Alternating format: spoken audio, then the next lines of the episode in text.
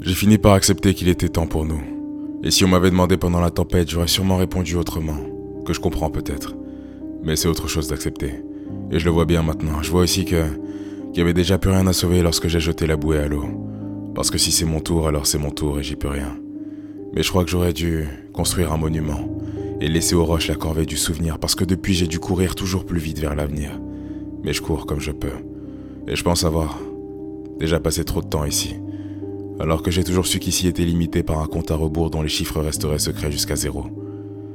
Et puis un jour on n'entend plus rien que la funeste balade du glas qui résonne. Et je comprends que c'était mon tour et le voilà terminé. Et rien ne peut y être ajouté. Alors je marche en errance imposée pour traverser un moment d'acceptation forcée, éjecté d'une vie que j'ai un jour pu qualifier d'immuable. Comment ne pas poser un genou à terre devant la vie et ses humeurs si changeantes Comme pour enfin capituler, car je me suis rendu coupable de m'être attaché à ce que jamais je ne pourrais posséder. Et c'était peut-être une bêtise alors, c'en sera qu'une de plus. Ou bien alors une sublime aventure et donc, c'en sera une de moins. Si c'est le cas, alors combien m'en reste-t-il à vivre? Et quelle punition donner à celui qui est coupable d'avoir démontré l'innocence? À celui qui a voulu croire que ce qui était bon le resterait.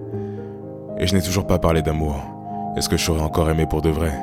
Ou seulement ériger des barricades toujours plus hautes pour ne pas voir tous ces monuments de rage et de peine? Et je m'interroge encore. Mais quel autre choix s'offre à moi Parfois je suis tenté de croire que c'est la même conclusion quoi qu'il arrive.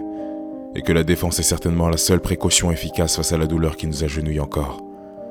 J'ai aussi vu que le cœur guérissait mal et que la douleur ne s'ajoutait pas à sa charge. Pour elle, c'est différent.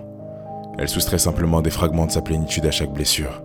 Et puis elle s'en va, comme un amant trop pressé laissant dans son sillage parfois, lorsqu'il est trop tard, une enveloppe privée de sa couleur et déroutée de sa direction primaire. Une enveloppe vide, incapable de vouloir dire oui sous la robe blanche à nouveau. Ou une tragédie d'homme. Et je crois que le cœur, silencieux est le plus triste des châtiments, même si celui qui le subit n'est plus capable d'en éprouver le chagrin. C'est peut-être un des rares cas devant lequel la plupart choisiraient la douleur plutôt que rien du tout. Parce que ça voudrait dire qu'une chose aura compté autrefois, et... Et c'est apaisant de savoir qu'on a vécu autrefois. Alors pour moi il était peut-être temps, et pour nous aussi. Alors on s'est blessé. Et maintenant plus rien ne bat. Mais si je cours assez vite alors, peut-être que je le sentirai à nouveau. Encore une histoire beaucoup plus compliquée en paroles que ce qu'elle n'a été. Je me demande parfois s'il est possible d'en faire un résumé.